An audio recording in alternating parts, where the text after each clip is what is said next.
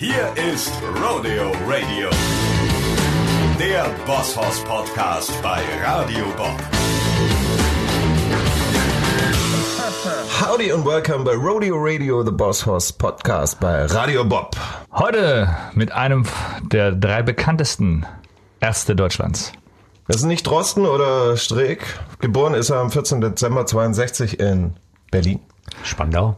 Spandau. Ist neben seiner ärztlichen Tätigkeit auch noch Musiker, Komponist, Autor, Synchronsprecher und Schauspieler. Das ist eine große Ehre für uns, denn er sitzt hier mit uns an der Bar und wir haben heute Sprechstunde bei Bela B. Howdy and welcome. Howdy, welcome. Das Wort Sprechstunde in dem Zusammenhang habe ich wirklich selten gehört in meiner Karriere. Ist doch gut, ne? Also Wir- zumindest wir in den letzten sprechen- 20 Jahren selten. Ja, aber du bist Arzt, du bist, wie Ja. gesagt, einer der erfolgreichsten Ärzte. Und wir haben die Ehre, bei dir vorzusprechen, mit dir zu sprechen in unserem Podcast. Vielen Dank, dass du da bist. Danke, ist dass ich hier wirklich eine große Ehre. ne? Ich finde super. Ich finde das schon mal sehr beeindruckt von eurem, äh, von dem Surrounding hier, von eurem Headquarter. Haben wir alles nur für dich gemacht. Das war, das war gestern hier noch so eine Ruine. Gestern noch ganz schäbig aus, wie so eine, so eine Allianzvertretung, aber jetzt ist richtig Rock. Das ist eine Ja, ja, ja. Arbeiterpension Man, hier. man, man munkelt ja viel von euren handwerklichen Fähigkeiten. Das Ja. ist ja, dafür seid ihr auch noch berühmt. Das stimmt. Und das alles in 24 Stunden auf die Beine gestellt hier für dich. Wunderbar. Aber seit ein paar Wochen beherrschen wir auch das Podcast-Handwerk. Und heute wollen wir mit dir quatschen über die neue Ärzteplatte. Es gibt tatsächlich nach acht Jahren endlich ein neues Album mit dem wunderschönen Titel Hell. Oder hell, wie auch immer man es ausspricht. Aber ist krass, auf jeden Fall. Äh, seit einer Woche ist draußen. 2013 das letzte. Warum habt ihr euch so lange Zeit gelassen? Das äh, Luxus. muss ich ausholen. Das hat was mit der, mit der Band zu tun. Es gibt immer Momente, wo eine Band. Ja, komm, das Äh, interessiert äh, uns. Das interessiert, hol ruhig aus. Ja, hört mal zu. Hört jetzt mal zu, ihr beiden. Gut, ich gehe mal einen Ähm, Kaffee holen.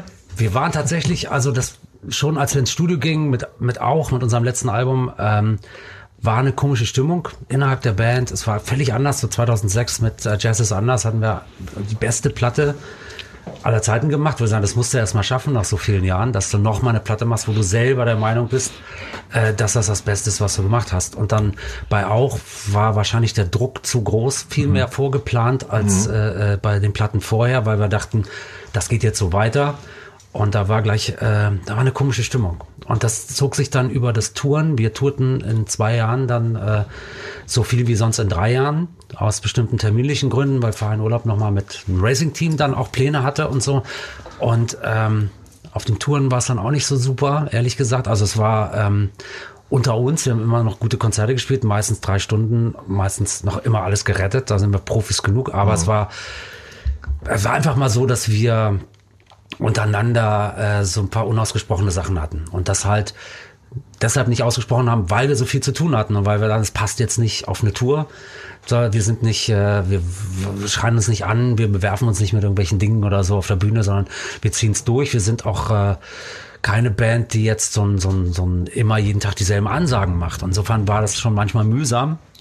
Aber ähm, als die Tour zu Ende war, waren wir tatsächlich alle drei erleichtert, dass wir jetzt erstmal Pause voneinander haben. Und tatsächlich wurde es dann zum ersten Mal in, innerhalb dieser zwei Jahre, die wir mit auch und mit dem Touren zu tun hatten, zum ersten Mal wieder freundschaftlich zwischen uns. Was davor ein bisschen, ähm, wir haben uns nicht gehasst oder so. Und dann haben wir ein Jahr, es ein Jahr ruhen lassen und dann fingen wir erstmal an, gemeinsam essen zu gehen. Das habt ihr äh, alleine geschafft oder habt ihr einen Mediator gehabt? Nee, oder nee, null, null, null, null. Ich habe dann in der Zwischenzeit tatsächlich diesen Metallica-Film gesehen Ja, genau. und dachte, so ne? will ich nie enden. Lieber, also bitte, bitte. irgendwie. Das ist ja, äh, wir haben vorhin privat ja gesprochen darüber, wie es ist, wenn du deine, wenn du so Helden triffst und so, und die sich dann als etwas offenbaren, was jetzt nicht so deiner Vorstellung entspricht.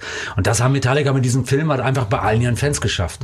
Also es fällt mir wirklich schwer, Platten von denen, die ich als Meisterwerke einstufe und liebe, liebte, muss ich fast sagen, aufzulegen, ohne dann gleichzeitig diese vier oder diese drei Typen, zwei ganz besonders, vor mir zu haben, die sich so unsympathisch gebärdet haben und so unsympathisch das Musikgeschäft dargestellt haben, wie Lars Ulrich und äh, James Hetfield. Aber das ist ein anderes Thema. Das, das hat's mir ganz schön versaut. Und Ja. so. Aber, Aber ähm, umso, umso schöner ist es doch auch, wenn, wenn man merkt, die alte Freundschaft ist noch da. Das ist ja auch, Genau. ich meine, ihr seid ja nicht die Einzigen. Das ist bei, glaube ich, bei hunderten, tausenden Bands, Natürlich. die eine lange Historie Natürlich. haben. Also es war halt nicht das erste dass Mal, dass viel wir gesagt ist, viel gerockt wurde, irgendwie Genau. die Viel Ton- Zeit miteinander verbracht, extrem Ja. viel, mehr Ja, du Tage bist halt- ist auch mit mal der- Familien. Du bist halt, na klar, du bist in Interviews, hockst du aufeinander und wenn du dann halt so, so ein Stöhnen hinter dir hörst, wenn du eine Antwort anfängst, die du halt schon ein paar Mal gegeben hast, die du aber nun mal, äh, wo nichts anderes auch passt, du kannst nicht in jedem Interview so originell sein, das sind wir dann lieber auf der Bühne und dann, äh, ähm, war es wirklich so, so an einem Punkt, das war auch nicht, es war schon ein paar Mal in, in der Zeit von den Ärzten. Das erste Mal in den 80ern gab es auch mal einen Moment, aber ähm, da wir sowieso seit Jahren sagen, dass jede Platte von uns die letzte sein kann, waren wir bei auch tatsächlich auch so der Meinung, wir warten mal ab, ob das nicht vielleicht die letzte war.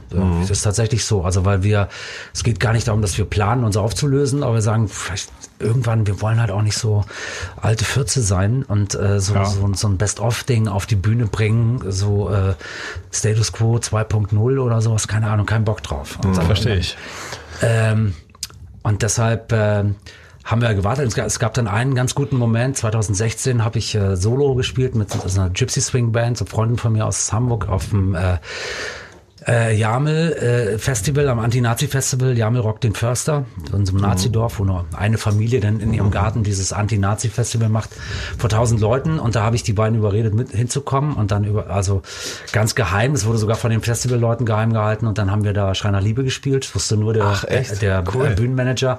Und zehn Minuten vorher die Band Matzen, äh, von denen wir dann äh, das Equipment, äh, die haben uns dann ihre Bühne überlassen, um das Lied zu spielen. Und die sind, äh, die sind gestorben vor Stolz, die fanden das super Na klar. Weil das war nach, äh, nach Jahren, nach drei Jahren das, äh, das erste Mal, dass wir wieder gespielt haben. Und dann auch gar nicht so gut. Ich meine, wenn man... Äh, Egal in dem Moment, oder? ja, ja, ich meine, zu meiner Verteidigung muss ich sagen, der Drama von Matzen, der, also, äh, der, äh, der sitzt so tief. ich so, scheiße, sitzen ist für mich ja eh schon ein Problem am Schlagzeug, aber das war wirklich krass.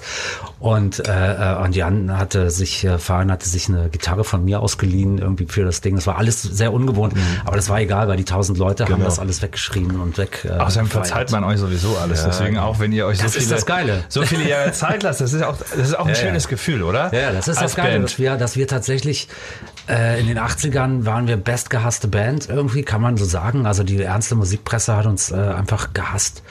Die äh, jeder Gut, die ist ja sowieso speziell. Ich dachte, Die die ist speziell. Musik voll. Echt? ja, ja, das war so, so also wenn und gerade wenn sie sich aufs Hassen eingeschossen haben, dann hat uns die Specs dann plötzlich wieder gefeiert. Als wir uns aufgelöst haben, haben sie uns gefeiert.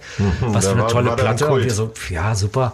Oder äh, andere haben sich nicht für uns interessiert und ähm, ähm, aber egal, es war, gab natürlich auch ein paar, äh, die hinter uns standen, Bravo zum Beispiel.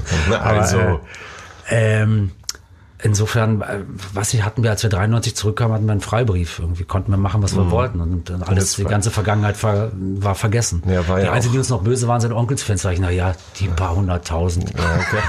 Scheiß da. Die kommen auch zu euch irgendwann. Ja, Also auf jeden Fall wir freuen uns sehr. Ihr habt äh, alle Schwierigkeiten überwunden. Ihr habt euch wieder vertragen. Seit Genau. einer Woche ist das Album draußen. Genau, genau. Also das Album, ist, Äh, das Album ist auch Grund dafür, dass wir äh, diese ganze, würde ich euch jetzt auch fragen, wie es euch geht mit dem ganzen Scheiße hier, Ja. Äh, ähm, mit dem Übel, von dem, mit dem wir jeden Tag konfrontiert sind und dass es uns so gut geht. Das ist wirklich dieser Ja. vierte oder fünfte Frühling, den wir gerade erleben innerhalb der Band. Das ist auch Geil. unfassbare Begeisterung untereinander für die Platte und für jede Aktion, die uns noch einfällt, die wir machen können, bis wir wieder live spielen können. Ja, wir finden es auch genial, das Album. Wir haben natürlich auch schon reingehört. Wie, wie lange ist denn das Album schon fertig? Wollt ihr das schon früher rausbringen, wegen Corona verschoben? Nee, nee, tatsächlich äh, äh, war der Herbst schon geplant, aber wir hatten eigentlich gedacht, dass wir noch mal eine entspannte Pause hätten, Sommerferien, was so das, das Übliche.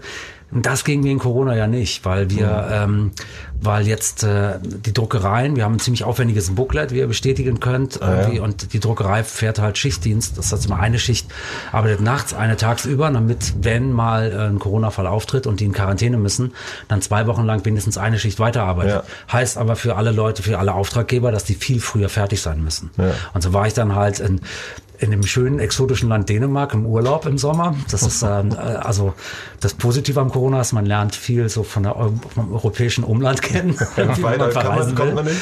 Und äh, äh, dann äh, ähm, dass ich da sehr relativ, da musste ich dann Mixe hören und musste äh, ähm, ähm, viel, äh, Fotos absegnen, keine Ahnung, Schriften absegnen, Texte nochmal korrigieren und was man halt so machen muss. Das alles im Urlaub, weil wir halt viel früher fertig werden mussten. Also das heißt, dass äh, in Zeiten, dass wir halt ähm, die Platte im ähm, die war fertig gemischt und gemastert, die jetzt im August so. Aber wir waren im Juli schon, äh, war das Booklet schon fertig. So, das heißt, das heißt, es sind zum Beispiel auch hinten, wenn euch das äh, wahrscheinlich nicht aufgefallen, aber es stehen keine Zeiten von den Songs drauf, weil das ist dann diesen Zeitplan halt Weil es noch nicht final war. zum Opfer gefallen, okay. weil es nicht, ja, es ging halt nicht anders. Ja, also das sind alles so die Corona-Opfer, die man dann bringen musste.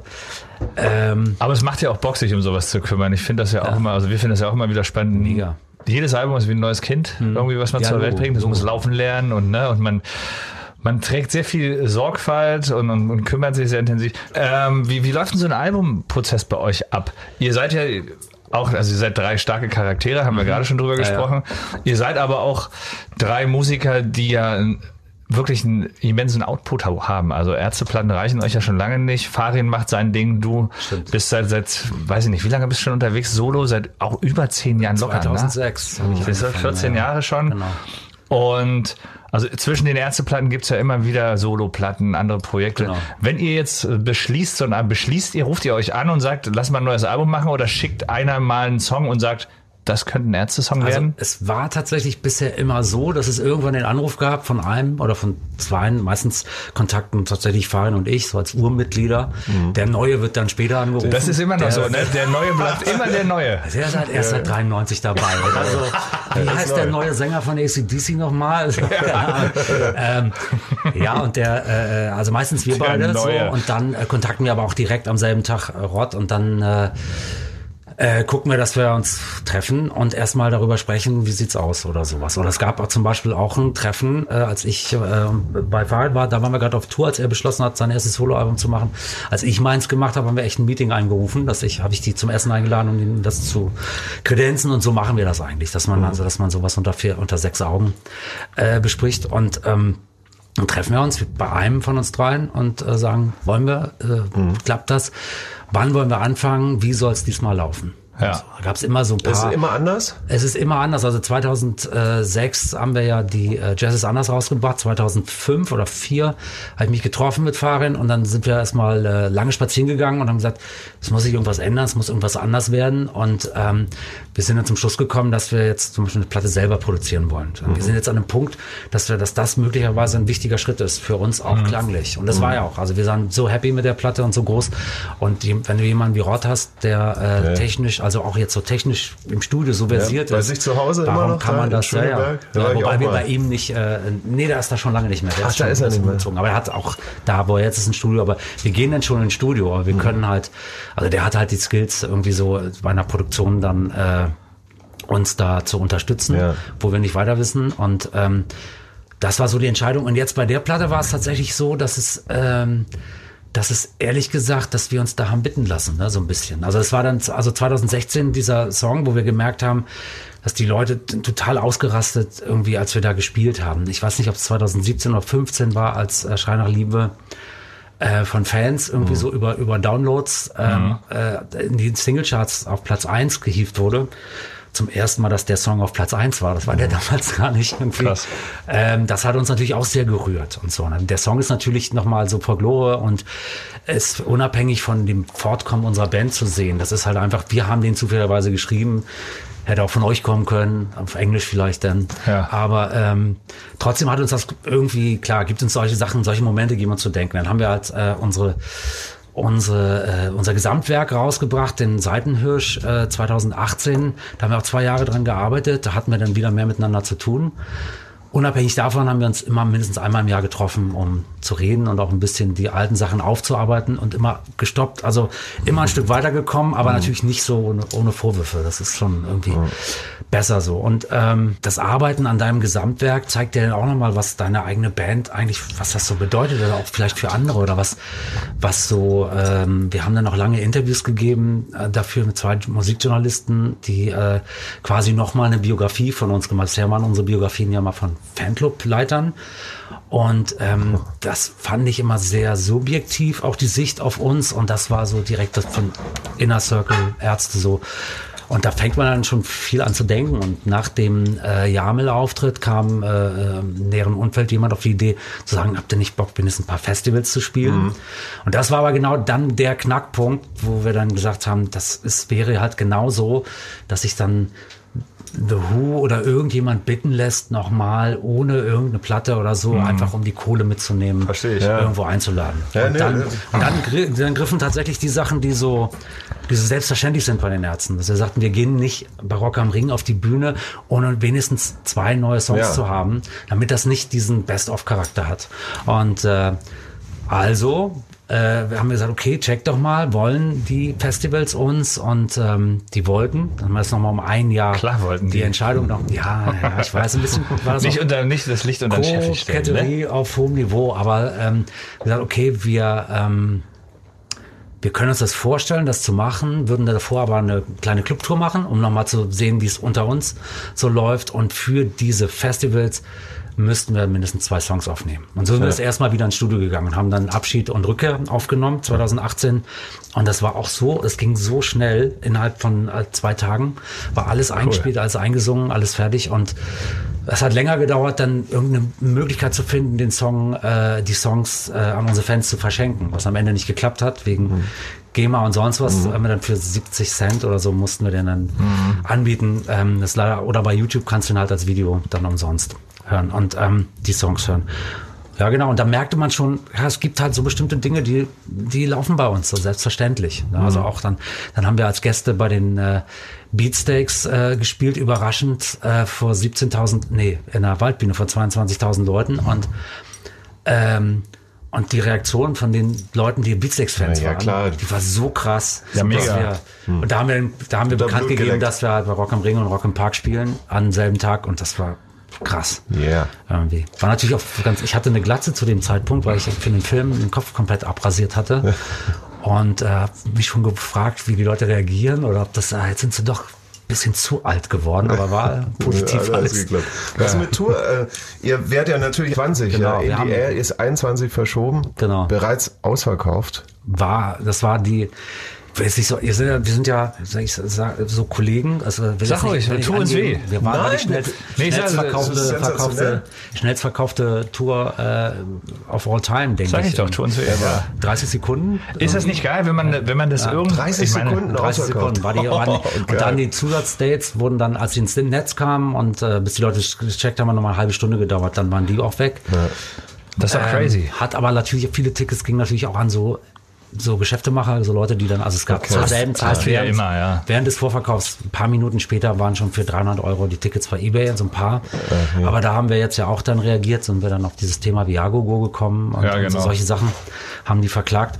Aber ähm, das war hat uns, das war letztes Jahr im Oktober. Da waren wir tatsächlich, äh, als der Vorverkauf losging, waren wir schon im Studio und haben äh, die Drums und Bass und Gitarren, die Basics aufgenommen, ein paar Gesänge, waren schon relativ weit. Und in drei Wochen, das merkt man auch, dass wir so in den acht Jahren so Bock hatten. Also in drei Wochen waren wir noch mal nie so weit. Es ging echt richtig. Ja. Und das ist jetzt nicht so, dass das Zeug, äh, was wir hatten, dass das einfach ist. Ihr habt ja gehört, das ist eine ziemliche Bandbreite an von Absolut. Jazz über, über Absolut. äh, was ich was. Äh, Hochgeschwindigkeits Rock, Oi, Oi, Oi Punk und alles Oi mögliche. Punk, genau, und, und, und, und, und funky Zeug und so, das war schon, und trotzdem ging das so, und dann hatten wir eine geplante Pause tatsächlich. Rodrigo wollte noch mal länger wegfahren, also er hatte eine geplante Reise und hatten drei Monate Pause geplant.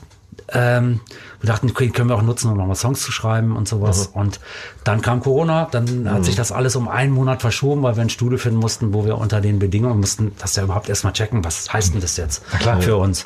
Warum machen wir das? Und ähm, da haben wir dann, äh, sind wir wieder in das Studio, wo wir Drums aufgenommen haben, in Hamburg, in Rotenburgs Ort, das äh, Clouds Hill Studio. Und äh, weil das sehr groß ist, weil es da eine Wohnung im Haus gibt.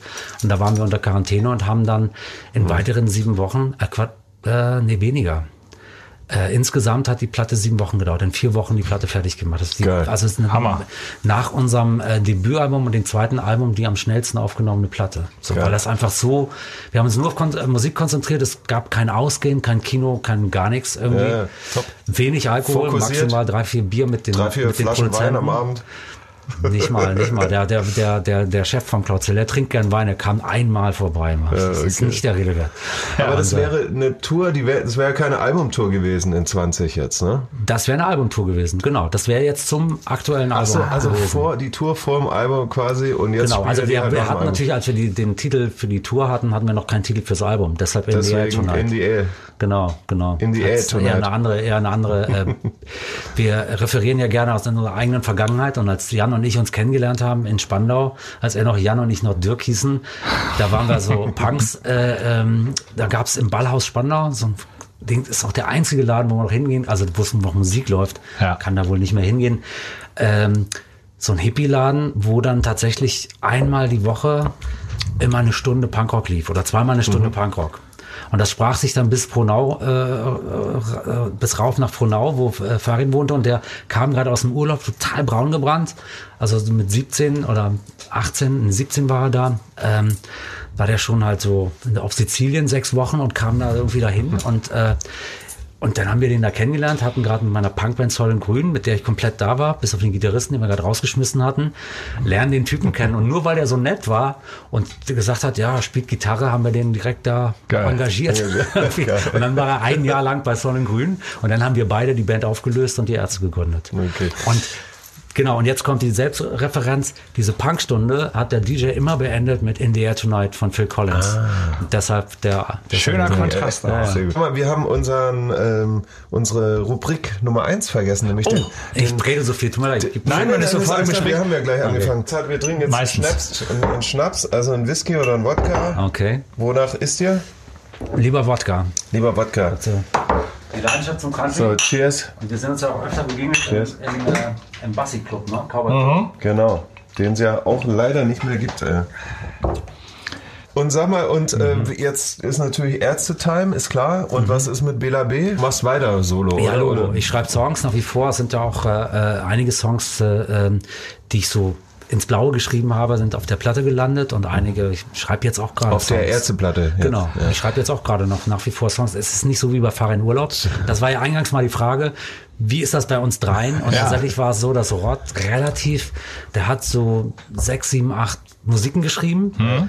Und dann äh, bin ich, habe ich ihn besucht und dann habe ich äh, äh, sofort mit der Song hier äh, morgens pauken, der Text, der ist in dem Moment, wo ich es gehört habe, war der da und dann habe ich das so fast improvisiert und danach erst aufgeschrieben und dann haben wir noch diesen Zwischenteil äh, komponiert und so. Und ähm, ja, und dann hat er selber was gemacht. Ich habe noch ein bisschen was geschrieben, aber so, ich war also mit meinen eigenen Songs beschäftigt und irgendwie hatte Rod so viel zu tun, dass diesmal nicht ganz so viele Songs von ihm kamen wie bei der letzten Platte.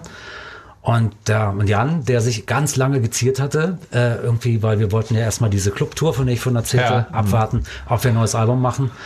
Und dann hat er so beim dritten Gig gesagt, naja, okay, ist schon, macht schon Spaß. Wir machen, komm, wir ist machen schon ein neues doch Album. geil, ne? Hatte der, das, das ist Arschloch, wenn ich das mal so sagen darf. Hatte der Arsch schon irgendwie 22 Songs oder so geschrieben.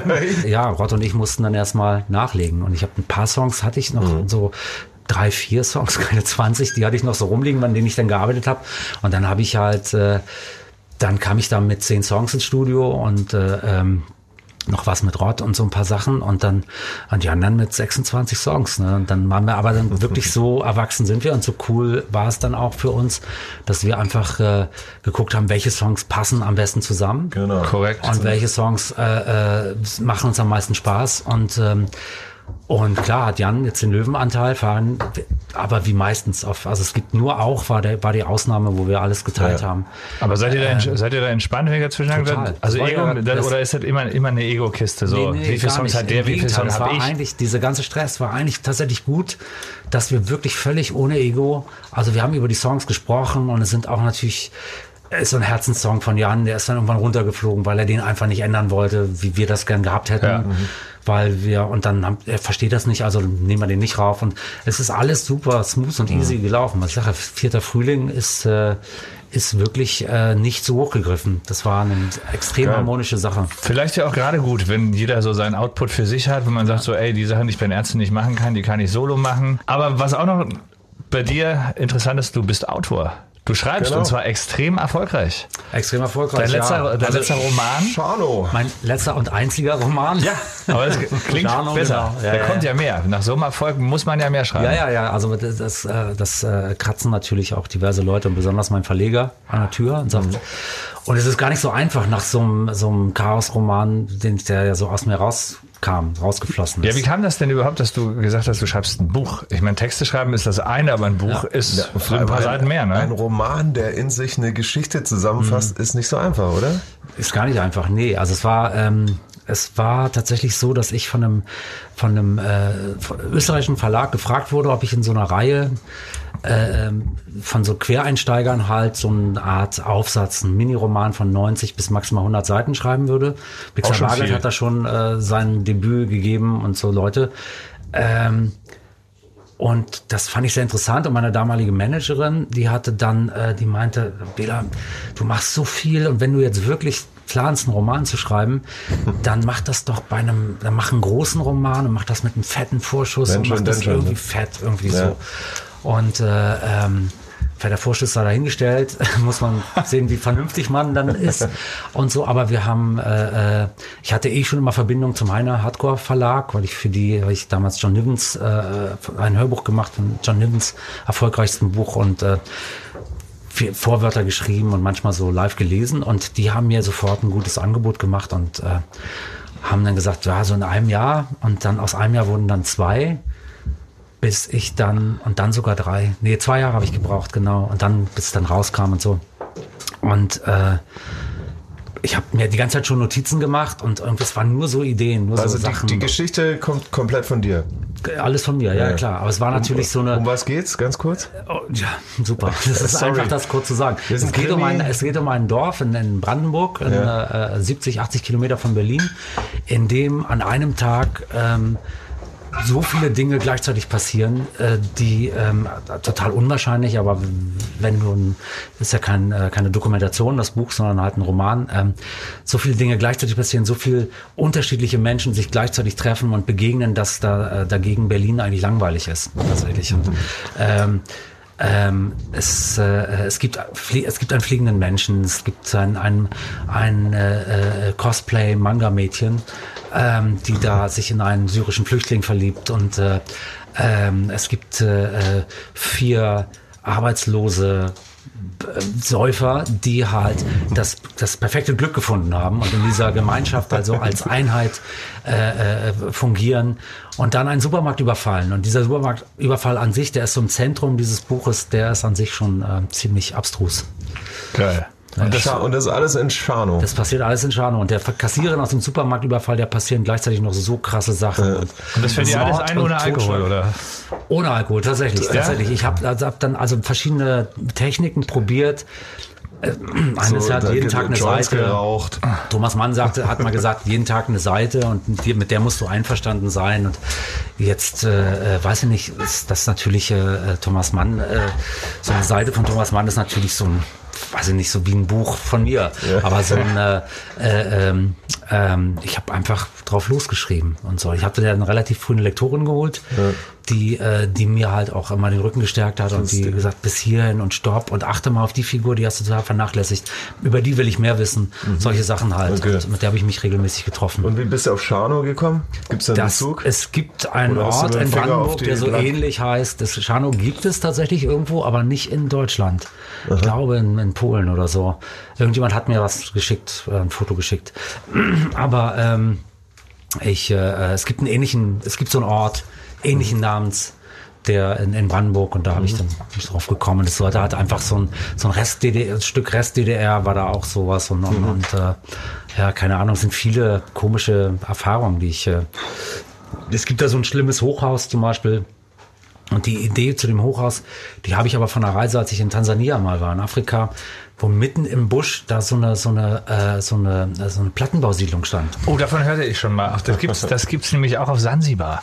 Da Ja, hat die, DD die DDR hat so ein Stück Sozialismus exportiert Es war damals. in Sansibar, genau. Und zwar haben die äh, chinesische Gastarbeiter und die haben sie einquartiert in, äh, und dafür haben sich, haben sie äh, DDR, ähm, DDR-Architekten, das war die Siedlung, von der Ja, du sprichst gerade. Genau. Und die habe ich da gesehen und dann habe ich das halt quasi so umgesetzt, aber es gibt da nur einen großen, äh, äh, ein großes Hochhaus, was es eigentlich in dem Dorf nicht gibt. Es wurde da testweise von Star-Architekten hingebaut und solche Sachen halt. Wir haben eine Rubrik, die heißt Quick and Dirty. Okay, muss ich dazu vorher austrinken oder? Wie du magst. Ärzte oder Solo?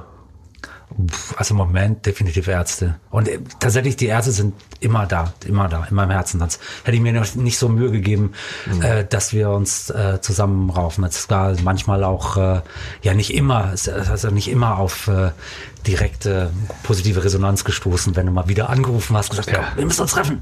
Und so.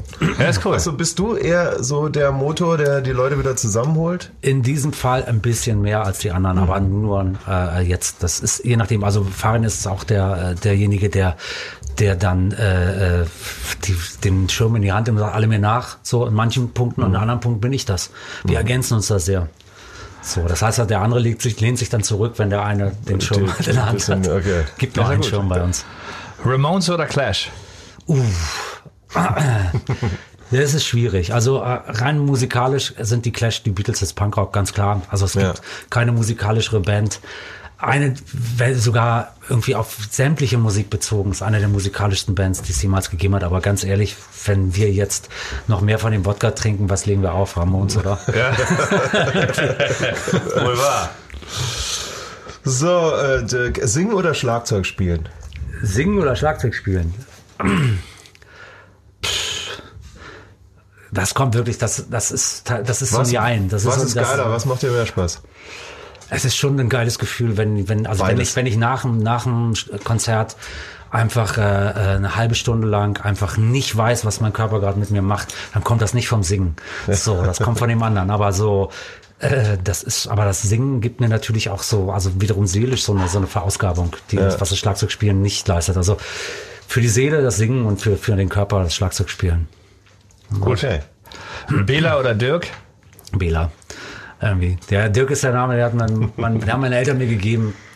Und es ist wirklich so ein bisschen so, dass äh, gibt auch so Leute, zum Beispiel, wenn ich bei St. Pauli im Stadion bin, die dann das Wort, den Namen Dirk so benutzen, um so eine, gleich so eine Privatheit zu mir äh, zu, äh, zu schaffen. Und ich meine, ich heiße viel länger Bela, als ich Dirk heiße inzwischen. Und, äh, und irgendwie bei Bela ist so, dass, er, dass einer beides sieht, meiner Meinung nach. Es ist nicht so, Ja. dass die Leute, viele sagen so, wenn ich dich jetzt Bela nenne, dann komme ich mir wie so ein Fan vor. Sag ich, wieso? Ich nenne mich ja selber so. Meine Freundin nennt mich so. Also, Ja. Okay. Ja, Dirk ist hört sich auch cool. Also du bist auch mehr. es ist ein guter, guter, wäre ein guter Künstlername, aber so jetzt für mich ist lieber Ja, äh, b- benannt übrigens nach Bela du Lugosi. Genau. ja, ja. Aus der VHS-Nerdzeit wahrscheinlich, oder? Noch vorher, Horror. vorher Noch bevor vorher? es VHS gab. Ja, als Kind schon. Als, also ich meine, da hat meine Liebe zu dem, im dritten Programm gab es immer so Reruns von alten Schwarz-Weiß-Horrorfilmen. Universal Monsters nach wie vor große Liebe. Geil. Hat er nicht bei Plan Number 9 auch mitgemacht? Plan 9 from Outer Space. Er Plan wusste 9. nicht, dass er da mitmacht. Das waren, das waren, äh, äh, das waren Privataufnahmen von Ed Wood. Jetzt, ich bin, äh, tut mir leid, Leute, ihr Ja, habt ja, gefragt. ja, ja, das ja. waren Privataufnahmen von ihm, die er mit ihm gemacht hat, mit einem ganz anderen, äh, mit einer ganz anderen Kamera, mit ganz anderem, äh, das war ein Bildmaterial. Und wenn man den Film Plan 9 an, immerhin noch den besten Ed Wood Film, aber gleichzeitig Ja. der schlechteste Film aller Überhaupt. Zeiten. Äh, wenn man dieses Bildmaterial sieht, ist das völlig anders als äh, Mhm. das Material, was, äh, wo, womit er den, den Rest des Films gedreht hat. Und er hat ihn ja dann dubeln lassen von seinem Chiropraktiker, der ja größer war als, äh, als zumindest der etwas geschrumpfte ältere Peter Lugosi. Plus, dass der Chiropraktiker eine Perücke auf hatte, weil er, weil er halt, aber das kann man alles in dem, in dem, Ed, äh, in, in dem äh, ähm, Tim Burton Film Ed Wood sehen. Das ist Mit- ziemlich, ziemlich, äh, mit Johnny Depp, Mit ne? Johnny Depp in der Hauptrolle als Ed Wood und äh, Martin Landau als Bela Lugosi. Und das ist wirklich für mich als Bela Lugosi-Fan phänomen- phänomenal, wie der Bela Lugosi spielt. Das ist so echt. Der hat auch dafür zu Recht einen Oscar gekriegt. Geil. Ich kann noch mehr über den Film Ja, ja, ich sage, also Quick and Dirty wird auf jeden Fall äh, long. Ähm, was ist denn ähm, Musiker oder Schauspieler? Musiker. Musiker, ja, ja. Das mir Gute am, am Schauspieler und an der Musik ist halt, dass du, äh, äh, du kennst es halt vom, vom, von der Musik her, wenn du auf Tour bist, du kennst es halt mit dem Team zu arbeiten. Und das ist halt beim, beim Schauspiel das A und O. Und das merke ich halt Mhm. manchmal, dass das der, die ein oder anderen Leute an einem Filmset halt, also da wundern sich viele Leute, dass Teamplayer-mäßig ich da hinkomme. Sind nicht alle, sind viele so, aber, aber es gibt auch viele Leute, wo die dann schon einen Unterschied machen zwischen, zwischen Cast und äh, den Leuten, die das Licht aufbauen und sonst wie. Und das Mhm. Ist halt, äh, das kannst, bringst du als Musiker dann mit. Das stimmt. Hast du ja auf Festivals genauso, ne? Genau. Also Musiker werden auch ein bisschen besser behandelt oftmals als die, die Ja, ja. aufbauen oder deine Ja. Backliner. Du auch jetzt in, äh, in der Corona-Krise, ne? Also für, für, äh, für äh, viele Politiker ist es so, klar, wir helfen den Musikern, ne? aber die Kultur besteht nicht nur aus Musikern, die besteht aus den ganzen Händen, Na klar. uns Die die Kultur sichtbar machen, ne? oder hörbar. Ja, ja. Absolut. Wenn du, weil du gerade sagst VHS-Nerd, also du bist ein totaler Horrorfilm-Fan, Mhm. weiß ich. Wenn du, wenn du drei VHS-Kassetten auf eine einsame Insel mitnehmen würdest, wären das welche? Plan 9 from Outer Space. Ja? Ja. ja, ganz ehrlich, der weiße Hai auf jeden Fall. Das ist so Echt, tatsächlich? Mein top Ist ein Knaller, oder? Den Mega. ersten Teil, ne? Mega, ja, natürlich, den, den, den, äh, den äh, Spielberg-Film. Und äh, der Weiße Hai auf jeden Fall Dracula, Bela Lugosi. Und ähm, als dritten, was soll ich jetzt sagen? Irgendwas krasses, muss ich jetzt sagen. Human Centipede 2. Kenn ich nicht. Nee. Ich dachte, das Ist wahrscheinlich- Viele Menschen denken, das The ist gut, dass du oder es so. nicht kennst. Das ist Ja, schon, wahrscheinlich, ne? Das ist schon ja, Menschenverachtung in, in Höchstform. Das wäre aber auch nochmal ein Ding für dich, ne? Soundtrack für, für einen Horrorfilm. Sehr gerne. Auch echt, ehrlich gesagt, ich habe nur bisher so richtig Indie, Indie, Indie-Horrorfilm mitgespielt. In einem besser budgetierten Horrorfilm würde ich gerne mal mitspielen. So, aber als, also ja, die meisten, die in Deutschland gemacht werden, wenn hier mal einer gedreht wird, sind Teenie-Horrorfilme. Und Na da klar. kann ich ja nur noch den Lehrer oder Rektor spielen oder Hausmeister. würde ich aber auch machen. Damn it. Scheiß mal, weil- Aber wir waren äh, in- in Sharknado auch zusammen unterwegs. Ne? Ach, scheiße, genau, ja, ja. Da das haben ist natürlich auch auch nochmal noch mal eine Das spezielle ist Sache. zwar ja, kein ja. Horrorfilm. Das ist eine sehr spezielle Sache. Da muss man schon sehr leichtgläubig sein und das als. Horrorfilm. Genau, ja, ja, aber das ist auch eine große Liebe von mir. Ne? Das ist natürlich, erweitert natürlich meinen Filmhorizont gleich um eine, um ganz, ganz viel, weil es gibt natürlich mehr schlechte Filme als gute und äh, aber so richtig schlechte Filme, das macht nur richtig schlechte Filme machen Spaß. Also ein misslungener Kackfilm ist jetzt nicht so. Nee, er muss schon so schlimm sein, dass man so schlimm sein, das dass es abfeiern kann. tut. Ja, ja, genau. Genau so. Wenn wir schon bei Top 3 sind, die Was Top denn? 3 Drummer. Top 3 Drama. Naja, Keith Moon natürlich auf Platz 1. Ähm, ähm, ähm, wie wie heißt der äh, von, von The Police? Copeland. Stuart Okay. Copeland. Mega, mega Schlagzeuger. Und ähm, aktuell tatsächlich, und er hat Unterricht genommen. Bei Keith, Keith Moon, hat ihm Schlagzeug beigebracht, obwohl sein Vater der bekannteste Schlagzeuger der Welt war, Zach Starkey, der Sohn von Ringo Starr, so einer der, also für meinen Style, den ich mag, ein sehr Ja. straighter Schlagzeuger, der bei Oasis jetzt gespielt hat und bei, äh, bei vielen Bands und äh, Nolan Gallagher, glaube ich, auch spielt. Und äh, bei The Who auch äh, äh, ausnahmsweise spielt, wenn, wenn The Who mal wieder touren und so. Und auf dem aktuellen Who-Album, was sehr geil ist übrigens, sehr rückwärtsgewandt und geile Platte, äh, hat er auch bei vier Songs gespielt. Ähm, ja, das sind die drei Top-Drummer jetzt zur Zeit. Ja. Es gibt viele, die ich bewundere. Also Götz von den Beatsteaks ist für mich so ein Gott, auch ein Schlagzeuggott. Weil, Und zwar gar nicht, was der so technisch äh, bringt oder so, sondern die Ideen, die der hat. Einfach, der bringt das Schlagzeug in eine ganz andere ein ganz anderes Bild und der ist so uneitel dabei. Ich meine, die gehen mit zwei Schlagzeugern inzwischen auf Tour oder mit einem Percussionisten, der aber mehr macht als nur ein Percussionist und das ist ihm, das geht ihm am, Arsch vorbei, irgendwie, ob Leute jetzt denken, der wäre da faul oder so. Der ist einfach wahrscheinlich seine Idee gewesen. Faul ist auch ein, wäre auch ein schönes Argument. Sag mal, die haben Percussionisten, ja, der Drummer ist sehr faul Ja, geworden. ja, ja. Nein, die Genau. Beatsteaks sind eine aber großartige ist- Band. Ja, ja, also Thomas wäre, ja, auch wäre dann die Nummer vier. cool. Geil. Ähm, Best Punk Bands of all time. Naja, Ramones haben wir schon genannt, Clash haben wir schon genannt. Ähm, die Sex Pistols haben alles für mich alles losgetreten. Es gab vorher schon die Ramones und andere Bands und ähm, Muss man schon sagen, ne? Finde ich auch. ja, muss man, die muss man nennen. Wir haben einfach alles, äh, alles aufgemacht, auch wenn das natürlich äh, einfach wäre und äh, großartig. Und äh, eine Band, die für mich ganz wichtig war, weil sie für mich halt auch gezeigt hat, dass man die Vorliebe für, für Country-eskes und so halt auch in Punkrock reinbringen kann, ist Social Distortion. Wahrscheinlich eine Band, die euch auch Mhm. Social recht D nahe auf jeden äh, Fall, ja klar. Total. und so. Und die waren ja jetzt für mich als Punkband am Anfang eher vernachlässigenswert, auch wenn das viele Punks jetzt hassen werden, wenn ich das sage, weil die sagen, ja, dann ab sie, als sie anfingen mit diesen Country-Tunes, da waren sie scheiße, aber das stimmt nicht. Die, da haben sie erstmal so, so ein Tor aufgemacht. Und diese, Das stimmt. Die 96er-Platte, äh, White Trash, White Light, White Heat, das ist äh, eine meiner Top-Lieblingsplatten of all time. Absolut. Geile Stimme noch on top. Ja, ja, muss man sagen. Ja, Und also der, für diese eine Band. ich finde auch diese ganze, Ja, ja. Die, die Mischung von, von Genau. Punk, Rockabilly auch ein bisschen und, und Country ist genau. Einzigartig. Genau. Und der, ich glaube, der macht das völlig vom Bauch raus. Mike Ness ist jetzt kein Typ, der sich hinsetzt, glaube ich, und einen Masterplan entwirft. Und für, dafür braucht er ja auch viel länger immer für jedes Album. Von jedem Album braucht er noch mal länger als Ja, ja. zum nächsten. Und so. Aber ich glaube, das ist Nee, echt vom ist Bauch raus. Sehr authentisch, glaube ich. Hast du denn noch, wenn du, wenn du darüber gerade schwärmst, hast du denn noch nach, nach all den Jahrzehnten Festival, Headliner-Shows Mhm. und hast du noch so Fanboy-Momente? Ja, natürlich, Ja? ständig, ständig. Ich bin ganz total aufgeregt. Also Beispiel, ich weiß nicht, ob ihr kennt Eddie Spaghetti von den Super Suckers. Ja, klar. Äh, ich war Backstage, da haben die im Vorprogramm gespielt von Nashville Pussy. Mhm. Und da war ich Backstage, dann ne- von Nashville Pussy kannte ich den Drama und dann waren wir eingeladen und dann haben wir da getrunken. Mhm. Dann kam Eddie Spaghetti rein und hab ich gedacht, jetzt wäre die Gelegenheit, jetzt Hallo zu sagen. Ich habe es nicht hingekriegt. Ey, trau Ach, mich, die voll- geil. Ich würde ja gerne mal wissen wollen, ähm, Festival, Tour, Punkrock, die krasseste Nummer, die ihr je gebracht habt. Die krasseste Nummer, die wir Ja. je gebracht haben. Publikum beschimpft, kennt man ja. Ja. Nicht aufgetreten. Nee, das nicht. Set zerschlagen, bevor es losging. Nee, das nicht, das nicht. Nee, nee, wir haben gar nicht, also so, ehrlich gesagt, so, gar nicht eine, krass. so eine krassen Rock'n'Roll-Nummern. Bei uns ist ja eher so, dass wir zu lange spielen, wobei das uns- spielt wirklich lang. Wir spielen lang. Wir Das spielen drei stimmt. Stunden, aber wir sind natürlich auch schon, wir haben so viele Songs. Wenn du überlegst, dass wir ja auf jedem Album, seit es CDs gibt, äh, haben wir ja dann auf jedem Album 17, 18 Songs. Aber seid ihr so, dass ihr euch dann nicht einigen könnt, was ihr weglasst und deswegen werden es drei Stunden oder wollt ihr das alles Also ich spielen? bin tatsächlich Die, der die Fans Bedenken. wollen ja alles hören. Also nee, aber wir, ich kenne das ich ja. bin Also, der Bedenkenträger, der immer sagt, es gibt so drei, vier Songs, wo die anderen, komm weg damit. Und wenn man, nee, komm, den müssen wir wenigstens ja. spielen und so. aber ich kenne das ja auch, diese ewigen Diskussionen. Wir sind ja auch so, du halt, gerne- würdest die Setliste auch gerne immer noch länger machen. Ich sage immer so, ey, Alter, nach zwei Stunden hat doch keiner mehr Bock zuzuhören. Also, aber der Song ist auch geil. Die sind ja alle irgendwie geil, aber dass man sich irgendwann nicht mehr einigt, was man weglassen kann und deswegen spielt man einfach alle. Also ich, ja, ja, aber ich denke halt, es, also es ist immer so, dass so zwei Stunden, meine Erfahrung, zwei Stunden kannst du den Leuten zumuten. Und, ähm, und dann merkst du ja relativ schnell aber in den letzten drei Songs irgendwie, wie, wie gut sie drauf sind. Und dann äh, siehst du zu, was du bei den Zugaben machst.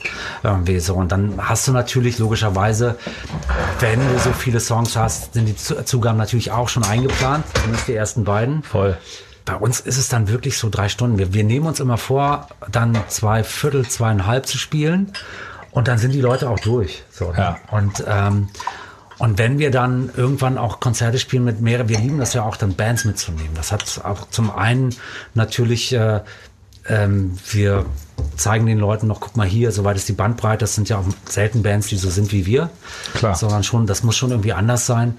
Und äh, das macht uns natürlich auch, für uns auf Tour natürlich auch so eine, so, eine, so eine Entspannung, wenn wir selber als Fans, sind immer Bands, die wir gut finden, dass wir uns die dann angucken können. Auch so, das ist so ein bisschen die, ähm, die für wenn jetzt Lass eine nicht- Band mitnehmen, auf die man Bock hat, wo Ja, man ja, genau. sonst nicht Um zum Konzert schafft. Ja, ist ja genau. cool. Also, Das ist The. Damned, The Damned ist so ein Fall. Die nehmen wir so oft es geht mit. Damned. Ja, ja, weil die lieben wir und inzwischen sind wir. Und da gab es schon Gründe, die eigentlich nicht mitzunehmen, dass wir einmal mit denen gespielt haben. Da kannten wir uns noch nicht so gut. Den ganzen Abend gut unterhalten. Die haben vor uns gespielt, wir dann. Und als wir gespielt haben, stand ich auf der Bühne und wir haben noch einen Damned-Song ihnen zu Ehren gespielt. Und ich sehe Dave Vanian und Red Scabbis, den Drummer und den Sänger, irgendwie weglaufen. Und ich sag, wieso haben die eine Wodkaflasche und eine Jack Dennis Flasche in der Hand, eine andere zwei Weinflaschen? so viel hatten die, haben die noch so viel übrig gehabt? Na, und nach der Show dann in den Backstage-Raum gegangen. Haben sie euren Raum geplündert.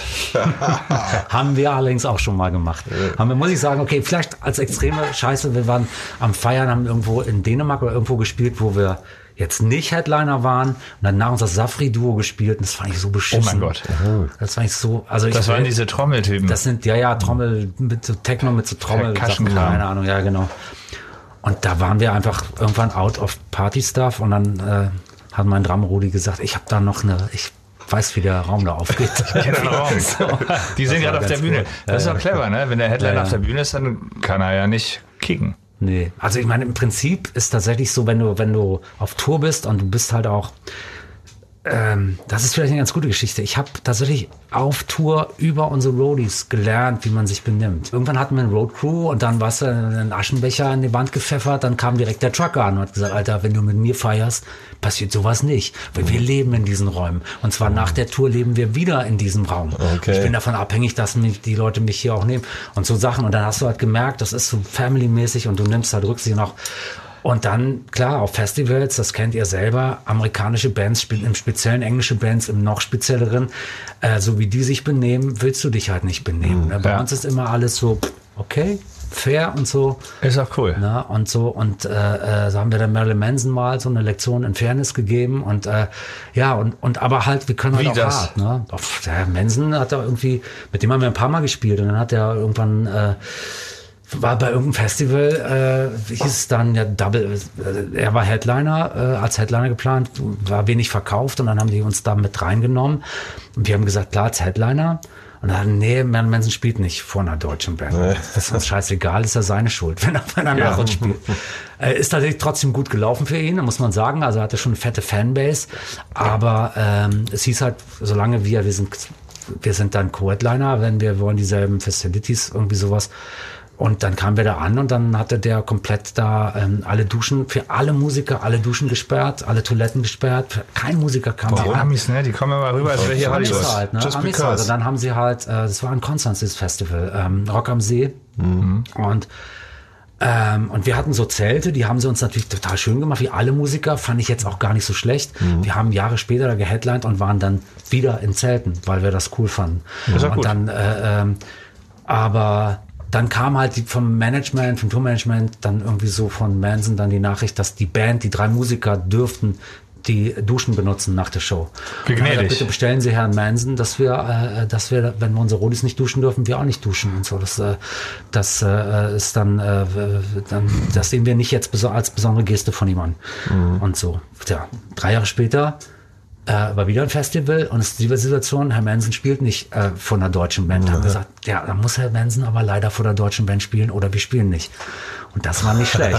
Das. Konzert, das Konzert Guter hat nach, nach 20 Minuten das Konzert abgebrochen und wieder Sachen geworfen und war gepisst. Naja, hat uns leider auch die Feindschaft zu, zu äh, Nine Inch Nails äh, zugetragen, die Band, die ich ja musikalisch extrem geil fand. Ja, aber. Trent Reznor hat uns von Anfang an gehasst und wahrscheinlich wegen solcher Deswegen. Sachen. Wissen wir nicht genau. Also warum, wo sein Hass auf uns herkommt. Wie ist, denn, wie ist denn das überhaupt, wenn man, also ich stelle mir das mal so, du bist so in Deutschland eine der erfolgreichsten Bands ever, ne? Bist du Headliner, Festival, spielst du, und dann kommen so Amis, die dann so, who the fuck ist die Ärzte? Die Ärzte. Ja, die dann denken so, wieso sind die denn hier Headliner? Also so stellen wir so, Ja, ja. man kennt das ja hier und da auch schon mal erlebt, dass hier immer auf deutsche Bands sagen, weil für die ist ja, wir sind dann quasi eine, eine lokale Sensation, Mhm. ne? aber für, also für so ein Ami-Act ist das dann speziell, der denkt sich, was ist das denn? Deutscher Aber- Punkrock? Ja, aber guck mal, das ist halt einfach so äh, äh, dieses hegemoniale Verhalten von den Amis. Ich meine, womit rechtfertigt sich das? Ja. Ja. Also wenn die, wenn die herkommen. Dann äh, spielen die zum Teil kleinere Venues als wir auf unseren Touren. Mhm. Absolut. Und wenn wir nach Amerika kommen, dann spielen wir nachmittags. So, ja. Also Mhm. wir nicht, weil wir wollten nicht nachmittags spielen und dann bei der Vans Warped Tour waren wir eingeladen, wollten nicht nachmittags spielen und dann zehn Stunden im Bus sitzen, um dann wieder nachmittags zu spielen. da haben wir keinen Bock drauf. Ähm, Habt ihr, dann, habt ihr dann einen anderen Slot bekommen? Wie bitte? Vans Warp Tour? Nee, die haben dann, nee, wir haben gar nicht gefragt nach einem anderen Slot. Wir haben gesagt, das ist, ich, ich persönlich würde gerne in Amerika spielen, aber die, der Rest der Band sagt, ey, komm, wer will eine deutsch singende Band? Und die Ärzte, es gibt, Na englisches, Rammstein, ne? es gibt ja mal ein englisches Rammstein Album. auch. Aber wir sind halt, ja, wir sind halt nicht so urdeutsch, ne? Wir sind stimmt, schon genau, urdeutsch ja, in Rammstein. Ja, das, das bedient ganz andere, andere Instinkte, Rammstein- ja. Rammstein- der Also- Show, die haben ein Wort im Text und der, der Songtitel Ja, das ist- Benzin und so, und dann Ja, du musst, das. genau, du musst nicht Deutsch können, um das zu verstehen. Genau. Insofern ist das, war das kein Ziel. Wir haben Südamerika gespielt und Japan auch jeder eben äh, jeweils mit nicht sehr großem Erfolg. Die Leute mochten uns, aber mehr auch nicht. Die Hosen spielen noch relativ regelmäßig in, in, in Südamerika zum Beispiel. Ja, ne? die hatten, ja, zum Beispiel, und das ist ein gut, das ist eine gute Wie haben die Geschichte. das denn hoffe, geschafft? Das ist eine gute Geschichte, weil über arrogante Bands, also so, ja, die haben, die Hosen haben äh, gespielt auf einem Festival in, äh, äh, die waren eingeladen irgendwie, die hatten ja schon mit, äh, mit Green Day gespielt in Deutschland und haben dann, Green Day haben die dann mitgenommen in Amerika. Und, das, und der Deal mit Green Day war, dass die vor Green Day spielen und dann haben sie aber Pansy Division, eine Band, die ich sehr geil finde, ist eine homosexuelle Punkband, zu dem Zeitpunkt Homo, Homopunk, zu dem Zeitpunkt gab's das gar nicht so. Also die, die Thematik war auch nur, Amis nur. Gay Punk, war, das, war, Ja. das war die Thematik in den Texten. Turbo Negro. Ja, das war vor Turbo Negro. Okay. ja, das waren so komische äh, Typen. Ähm, und ich mochte die total gerne, aber es war natürlich kacke, weil die hatten einen guten Slot und die Hosen mussten zum Einlass spielen. Und da gab es dann Stress mit, und dann haben die dann, keine Ahnung, wie auch immer, durften die Hosen dann später spielen, damit sie auch, also Zuschauer oder Einlass wurde, wie auch immer. Und da ist jemand auf die aufmerksam geworden oder der Promoter hat auf jeden Fall gesagt, komm, wir, wir, äh, wir machen eine große Sache, ein paar Gigs in, mit Iggy Pop und den Ramones und die Hosen können, können da spielen. Und dann ist ähm, irgendwas passiert bei irgendeinem äh, Festival, dass das abgebrochen werden, dass das abgesagt werden musste. Und die Hosen haben dann kurzfristig eine Bühne aufgebaut und haben in Buenos Aires, glaube ich, Argentinien, äh, haben dann äh, behelfen sich eine Bühne aufgespielt und für all die Fans, die da waren, gespielt. Clever. Und das hat sich so, ja, ich weiß nicht, das war spontan, weil die waren Ja, ja, immer- nee, meine- die waren ja nicht als- die als- am als weitesten überlegter. Vorwurf, sondern das so haben die einfach, dann haben die da gemacht. gespielt und haben auch ein langes Set, sonst hätten sie ja nur eine Stunde. Und das hat sich so manifestiert. Wir haben ja dann auch in Buenos Aires in Argentinien gespielt und die Leute von damals da auch getroffen, die dann wegen den Hosen auch zu uns gekommen sind oder um uns mal abzuchecken. Und die haben auch gesagt, dass das so anerkannt wurde, dass da eine Band gespielt hat, wenn Iggy Pop und die Ramones abgereist sind, weil, weil da irgendwie gab's, ich weiß nicht, was los war, Ja, Regenfälle, egal, keine Ahnung. Clever Und das, und das hat ihnen spontan. jahrelang, und da haben die sogar Geld mitgenommen, bis es dann da eine große Rezession gab und dann, jetzt müssen sie dann auch immer bezahlen, um da zu spielen, aber die haben immer noch eine Fanbase da. Verkaufen regelmäßig Platten, das vergessen ihnen die Leute Ja, nicht. Also das ist, da merkst du aber halt auch, wie so die, das Verständnis von, von Promotern und so, von amerikanischen Promotern und so funktioniert. Und ich meine, wir hatten mal mit Papa Roach, Band, die persönlich, wenn ich die treffe und so, ist äh, äh, der, der Sänger Kobe äh, ist ganz cooler Typ und so eigentlich ganz in Ordnung, aber wir haben mit denen gespielt und die waren Nummer eins mit dem ersten Album weltweit Top-Band und sollten vor uns spielen und waren so gepisst. Wir haben drei Festivals mit denen gespielt und die waren jedes Mal, und dann haben sie uns immer, haben sie immer überzogen. Ah, wie Dann haben sie anstrengend, eine, ne? Dann haben sie eine andere Band noch die Bühne überlassen und dann haben sie, und irgendwann hat dann äh, Jan, der so ein bisschen weniger geduldig ist als ich, er hat dann gesagt, please uh, tell the band tomorrow, uh, after minute one, irgendwie so, wenn sie um eine Minute überziehen, dann ziehen wir den Stecker.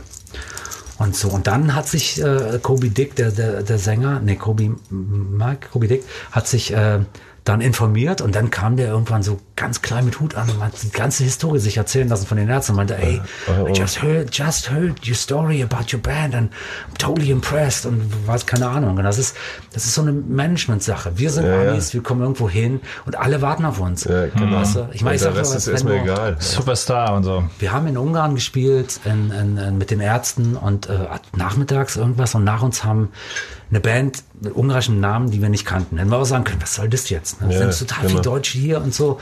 Was soll das? Und äh, das waren, in Deutschland sind die getourt unter dem Namen die rasenden Leichenbeschauer. Ich weiß ja nicht, wie man es ungarisch ausdrückt. Und das ist also eine, so eine Kunstband, so, Scham so, Ja. ganz so Schamanentypen, so ein bisschen wie Killing Joke, so schräge Typen. Und die haben, und das war total, wir haben uns dann gesagt, ja klar, die sind total, die haben so einen totalen Status in Ungarn. Und warum sollen wir jetzt sagen, weil wir in einem größeren Land, mit einer größeren, Ja, äh, zweitgrößten äh, Pop-Historie in der Welt irgendwie leben, warum sollen wir äh, da jetzt irgendwie so dick auf dicke Hose machen? Und, Korrekt. so. und die lustige Geschichte über die Band war, die sind so schamanisch unterwegs und die reinigen immer die Bühne mit so einer Kakophonie, mit so Krach, bevor sie ihren, ihr Set spielen. Und dann kamen die auch auf die Bühne, wir haben so, gesagt, gucken wir uns mal an und dann kamen die auf die Bühne und haben so zwei Minuten nur Krach gemacht. Und dann meine ich zu so einem Ungarn, meine ich so, na, dann fanden die das ja nicht so geil, was die gemacht haben. Meinte, er, nee, normalerweise machen die fünf bis zehn Minuten. Die fanden euch scheinbar richtig gut. Total. Ja. Also, weil sie nicht so lange Lärm reinigen mussten. Nee, mussten nicht so viel lernen, mit, mit Lärm nicht so viel rein. Ich meine, und diese Erfahrung, ja, die entgehen dir ja völlig, wenn dein Management Ja, klar. die ganze Zeit dich irgendwie wegholt und sowas. Was ist denn, ähm, wir haben vorher von Hosen geredet. Also äh, äh, zu meiner Jugend, da gab es halt die Ärzte und die Hosenfans Genau. und so. So wie Beatles, wie Beatles und Stones, Ja, meinst du? genau, ne? seid- Oder seid- Oasis und Blur. Seid ihr befreundet? Wir sind Oder sowas wie eine- befreundet tatsächlich. äh, ja, wir sind sowas sowas wie- wie oder befreundet. Gibt's doch, eine Art es gibt- Rivalität? War der Beef damals real Der eigentlich? Beef war real, der war, Ja? nicht, der war nicht, ja, ja und nein. Also das war immer, wenn wir uns gesehen haben, immer, ey, Alter und so. Aber es war, die Hosen und ich und wir, wir haben ja gleichzeitig angefangen. Ich war auf ZK-Konzerten noch als Fan und war Campino und Kudel haben bei ja. ZK gespielt, die Punkband vorher und ähm, und dann waren wir, ähm, dann gab die, uns gibt's ein halbes Jahr weniger lang. Ich habe sogar ein Konzert im besetzten Haus mit veranstaltet mit den Hosen. Die mhm. ersten zwei Konzerte in, waren im, im Esso äh, nach, den, nach dem Abschiedskonzert meiner Punkband Zoll in Grün und äh, im Stronz, so einem besetzten Haus, wo ich das, was ich mhm. klar gemacht habe. Und, und die haben äh, irgendwie gab es, keine Ahnung, junge Typen, Punk und irgendwie geil. Und die beide haben Deutsch gesungen, beide galten irgendwie als irgendwie so in so einer Nische. Die haben das alles nicht so ernst genommen und deshalb, die Leute kamen dahin zum Feiern und dann wahrscheinlich, also ich meine, der Manager, Jochen Hülder, der Manager von den Hosen, der hat das so ein bisschen auch angestachelt und so ein bisschen, ne? klar, wir waren in der Bravo, mal für die die Bravo-Punks und die Bravo-Geschichte ist eine äh, schräge Geschichte sowieso, aber ähm, und wir haben uns immer lustig gemacht. In ihrer Biografie steht von einer fetten Prügelei, wo wir, wo Campi uns verprügelt hätte, was nicht so war. Und äh, es war immer so eine komische, weißt du, dann waren die Nummer eins und haben, äh, äh, haben das irgendwie, ja, wir sind die erfolgreichste deutsche Band. Wir so, die ist scheißegal. Deutsche Punkband oder so. Ja, ja, Rockband schon Punk damals. Aber das waren so komische, komische Moves, was weißt du, denn, Komische Attitude, wo wir dann in der Bravo waren, waren die im Formel 1 Film und sagte, also eigentlich nimmt sich die Band nichts, ne? Ich sag, nee. ich sag immer so, die haben die bunten Klamotten an und wir waren die lustigen. Mhm. So, die mit Humor. Und dann irgendwann irgendwann äh, äh, haben wir uns aufgelöst und das fanden die dann aber scheiße, fand Campi scheiße irgendwie. Er hat Jan getroffen und sagte, ich wette mit dir um 1000 Mark, dass das keine fünf Jahre dauert und ihr seid wieder da. Und Jan, klar, die haben gewettet und dann äh, äh, eingeschlagen und es waren fehlten einen Monat oder so, nach fünf Jahren gab es uns wieder 93. Mensch, da hätte er doch noch Zum einen Monat warten können. Dann haben wir den, dann haben wir 1000, 1000 Mark in einem Briefumschlag in Campi geschickt und der hat einen halben Tausender zurückgeschickt und hat gesagt, wenn wir uns treffen, kleben wir den zusammen und machen den zusammen platt. Ach geil. Sehr Solche gut. Aktionen. Also wir haben auch zusammen gespielt und zwar nicht groß, nicht weil viele Veranstaltungen gesagt ey, die müssen zusammen auf dem Festival und geil, dann machen wir ein riesen Ding draus. Wer macht da den Headliner? Das haben wir, ja, oder ja, oder an zwei Tagen. Genau. Also wir sagen zum Beispiel auch immer ab, wenn die Hosen an einem Tag und wir am anderen spielen. Haben wir bisher. War jetzt tatsächlich letztes Jahr ähm, haben die Hosen Tag vor, vor uns im Frequency gespielt und hier einen Tag nachher. Also es ist nicht mehr so. Aber früher haben wir sogar dasselbe Festival, einfach nur um diese Konkurrenz nicht aufkommen zu lassen. Mhm. So zu gucken, wo war mehr los, wo waren mehr Leute. Und ähm, es ist eigentlich cool, wenn wir uns treffen. Also wirklich so, dass wir uns sogar anrufen. Es gibt so, ich hatte so eine Da bin ich mir sicher, das Ding ist doch längst wieder gelutscht, oder? Ich habe die Nummern von den meisten der Hosen und Andi und ich waren zusammen im Urlaub sogar, also nicht geplant, aber haben uns dann da getroffen und ein paar mhm. Tage zusammen verbracht. Also ist schon okay und und und äh, und Wom und ich sind so, ne? Also das ist, aber das kann man, ihr habt Wom wahrscheinlich auch schon erlebt. Mit Wom kann man immer sehr schnell so sein. Ein Drama. Also wenn ihr ihn seht, ja. Grüße von mir und danach. Alles Gute, Jungs. Macht sehr viel Spaß. Auf jeden Fall, ja. Da wir gerade drüber sprechen, Hosen, Ärzte, Punk, History. Was ist ein Punk? Ihr habt nämlich auf dem neuen, auf dem neuen Album ist ein Song, Du bist Punk. Hm, der heißt äh, Morgens Pauken, klar, aber äh, ja. es ist, also klar, im Refrain ist äh, äh, alle, du bist Punk, alles ist Punk. Weil alles Punk ist? Weil alles Punk ist, weil, weil Punk eine Worthülse ist. Ich meine, auf der einen Seite kann man das fast schon ideenlos nennen, dass wir halt immer wieder, das die erste Single von unserem letzten Album vor acht Jahren allerdings hieß, ist das noch Punkrock. Auf jeden Fall hat ähm, ähm, geht's in dem Song, was alles ist Punk, du bist Punk, äh, äh, und ähm, es geht eigentlich, was es war ein spontaner, spontaner Text, den habe ich so aus dem, es waren lauter so Sachen, weil Punk bedeutet mir noch was, also diese meine Vergangenheit oder hat so eine Ich-Werdung als Musiker oder in der Musik. So vorher war ich Fan von Glamrock und auch so Hardrock und so Sachen und äh, Metal auch und so und dann Punk war aber irgendwas, was mich halt, was, was für mich nicht wirklich erklärbar ist und gleichzeitig ein Gefühl und ich merke im Gespräch mit Leuten, die fühlen das oder die fühlen das nicht. Und die müssen dazu nicht einen Irokesen haben und nicht bis äh, zur Halsschlagader äh, äh, tätowiert sein, sondern einfach, äh, äh das ist irgendwas anderes. Und so, ne? Lifestyle ne? halt. Und so, Lifestyle, ja, nicht mal Lifestyle. Nee, das ist so einfach. Das ist ein Gefühl. Ja. Das ist wirklich von eine seelische Sache. Und Ähm, und das ist natürlich auch ewig her und das können Leute, die deutlich jünger sind, nicht nachvollziehen, weil ich meine, da gab's danach gab's so viel andere Sachen, die krass waren und Techno und dann äh, klar, dann Rebirth of, of Metal und Rebirth of und Grunge und was ich was, dass ich jetzt, dass dann, wenn dann so Leute ankommen, auch Freunde von mir, so die jetzt da eigentlich nichts zu tun haben mit meiner Vergangenheit und sowas, die aber dann ähnliche Musik hören wie ich und das ist auch scheißegal. Also ist mir der auch egal. Also das, die halt das nicht erlebt haben, was ich erlebt habe, und andere Sachen erlebt dafür. Wenn die dann aber ankommen und Sachen mit Punk titulieren, das nervt mich. Irgendwie gesagt, wenn einer den, den Redakteur so passiert, äh, den Redakteur, der Bild, Chefredakteur der Bildzeitung Hamburg, der beim St. Pauli-Spiel irgendwie steht, sagt, guck mal, im Herzen ist das auch ein Punkrocker, dann sage ich, nee, das ist Passt kein jetzt nicht. Punkrocker. Das ist, mir leid, da, da gehst du einen Schritt zu weit und trampelst auf meiner Seele rum. Und so, so ähnliche Sachen halt. Ja. Weißt du, was du meinst? Der hört zwar die Musik, aber der Genau. ist nicht Punk. Genau. Kann Punk äh, kommerziell sein? Das ist, ähm, das schließt sich ja nicht aus. Die, die The Clash waren, äh, waren mega kommerziell und das hat man ihnen noch vorgeworfen und zu dem Zeitpunkt waren Oder, sie oder eigentlich, Mainstream? sie waren die erste Sellout-Band, wir waren beim Major, was ja aber die Sex Schlimmes Pistols Schimpfwort halt finde ich, dieses ja. Sellout-Ding, finde ich. Ja, weil das ist da Bullshit erfunden, das ist eigentlich, da ne? eigentlich erfunden worden, ne? Bei den, und da, also es war wirklich, das Sellout-Ding ist erfunden worden und, ähm, und ähm, dann haben die und The Clash haben in Amerika gespielt, riesige Stadien auch so also, und sonst die. Aber ich meine, die haben sich einen Scheiß darum geschert.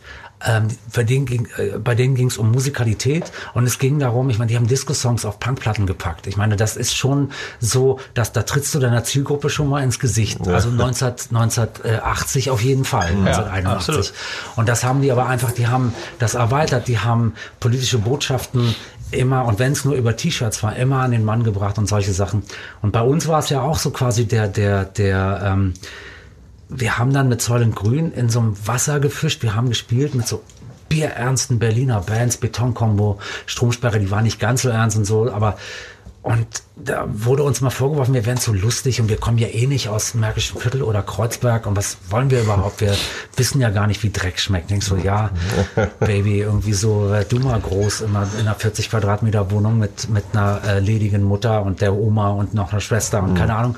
Auf jeden Fall, ähm, ähm, und dann haben wir in dieser Band gespielt und dann kam von Teilen der Band immer, der nächste Song ist gegen Bullen und dann gegen Start müssen wir auch noch was machen. Ja, okay. nee, irgendwie nicht. Und dann kam relativ schnell diese, diese Sache, äh, so, so, so, so Geschmacksgrenzen brechend. Jan und mir, einer der ersten Songs, die wir hatten von Jan, war Kleine Kinder schmecken gut und so Sachen.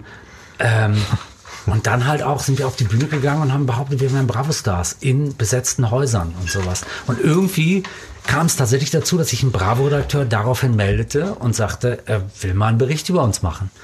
Über diese Sache. Und das fanden wir viel mehr Punkrock, weil das so eine Anti-Sache war gegen die eigene Szene. Was war, ich meine, wir, wir hatten- auf unserer ersten Single stand unsere Adresse und Telefonnummer drauf. Wir waren bestimmt nicht die Band, die in der, in der Bravo war und Aber wie geil ist das denn noch, ne? dass man noch die konkurriert hat. Adresse draufgeschrieben hat und die Telefonnummer Ja, dazu, damit noch- einer einen bucht. Wir haben Ja, überhaupt haben nicht gewusst. auch gemacht. Ne? Ja, ist geil. Wir, wir waren 19, wir haben überhaupt nicht gewusst, was wir da, was wir da machen. Wir haben nie gesagt, dass wir irgendwo, und dann kam die Bravo und sagt, klar machen wir das, jetzt, jetzt wird der Traum wahr. Und haben nie, bis zu dem Zeitpunkt auch nicht gedacht, eigentlich erst ab dem zweiten Album bei der CBS haben wir gedacht, boah, jetzt könnte man vielleicht mal von der Musik leben, irgendwie tatsächlich. Aber ihr wart ja auch, ihr wart doch relativ schnell schon voll am Start. Also ich meine, ich bin Ja, im Osten ist- groß geworden, Ostberlin waren Ärzte, liefen auch überall. Ja, aber das war, das war ein Kult, ne? Also das Ding war so, dass sich halt die Ärzte sich aufgelöst hatten, äh, ähm, 87 und dann ähm, ähm, dann kam noch das Live-Album und dann hatte ich 9000 Mark auf dem Konto und dachte, krass, so viel Geld, krass. Direkt 3000 verliehen an den Kumpel Ja. und finde den nachts in einem so, Hinterzimmer von der. Kneipe beim Poker, ne? mit meinen fucking 3000. Das war echt. Und er hat mir irgendwie was erzählt, seine Mutter ist krank und weiß ich was. Ja. Das ist leider Story of my life. Das ist leider so oft passiert. Erst Köfke. Na egal. Auf jeden Fall äh, Okay. äh, äh, waren das äh, so, äh, äh, ja. Also das ist äh, in, eine lange Antwort auf die Frage, kann Punk kommerziell sein? Ja, mit den richtigen Beweggründen völlig Hm. cool.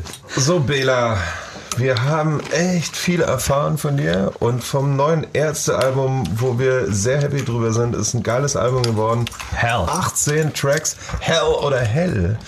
Alles über Punkrock. Zieht's euch rein, Leute. Wir haben äh, ganz viel von dir erfahren über Erlebnisse von dir, von den Ärzten und äh, privat. Wir wissen, wer deine Top-Drummer sind und Punkbands und so weiter. Jetzt haben wir noch eine kleine Rubrik und zwar äh, Musiktipps. Bosshaus gibt's euch auf die Ohren. Ja.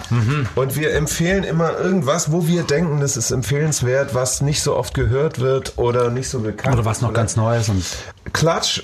Eigentlich müsste man die noch viel besser kennen. Vor Auf jeden Fall. Klatsch sind, äh, gibt's auch schon über 20 Jahre. Die, die, die habe ich schon gehört, als, als man Kaias hörte. Stoner, als Stoner Rockband Genau. angefangen und machen letztendlich, würde man sagen, kann man, ich sage immer gerne Heavy Blues.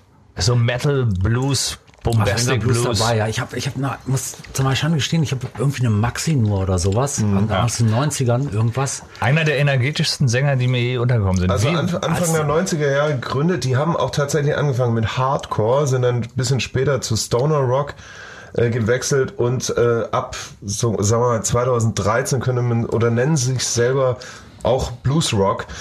Ähm, aber es gibt insgesamt zwölf Studioalben. Es gibt also wirklich echt viel und Facettenreiches von Klatsch zu entdecken. Zweiter Tipp am Rande, Go to Blazes. Das ist eine äh, amerikanische Band aus äh, DC und äh, später in Philadelphia gelandet. 87, 88 gegründet, bis heute aktiv. Also ich habe ein bisschen nachgeguckt. Es gibt relativ wenig im Netz zu finden. Also die Band ist wirklich schon lange aktiv, aber sehr, sehr unbekannt. Ich glaube, der letzte Release ist aus 2006. Ähm, interessant ist aber, Ende der 90er tun sie extrem viel in Deutschland. Äh, ist so Stilistik, Country Rock, Rockabilly, Folk mit unüberhörbaren Neil Young Einflüssen. Hör ich Go an. to Blazes. ja. Go to Hell. Go to Hell. Go, Ja. go, to Hell. Bella B ist Ich habe von denen schon mal gehört. Also äh, auf irgendeinem Sampler oder sowas. Aber, Ja. aber klingelt so ein bisschen was, aber Klatsch war mir schon mehr im Begriff. Also in diesem Sinne würde ich sagen, Halleluja. Bella B. Halleluja. Ja. Hell yeah. Vielen, vielen Dank. Es war Sehr sehr, gerne. Vielen Dank. Das hat interessant, mir sehr viel Spaß gemacht. Ultra Uns sympathisch und sehr, sehr interessant. Vielen, vielen Dank, dass du da warst. Danke euch. Und in diesem Danke Sinne für sagen- Wodka und Wein. Immer, du darfst immer Problem. wiederkommen. Danke, Ina. Hast du gut gemacht. Ja, Jawohl. Genau. Wir drehen jetzt die Mikros ab und dann heben wir noch einen. In diesem Sinne, ciao die. Ciao, die. Ciao, die. Das war Rodeo Radio. Der Bosshaus Podcast bei Radio Bob. Mehr davon jederzeit auf radiobob.de und in der MyBob App für euer Smartphone. Radio Bob, Deutschlands Rockradio.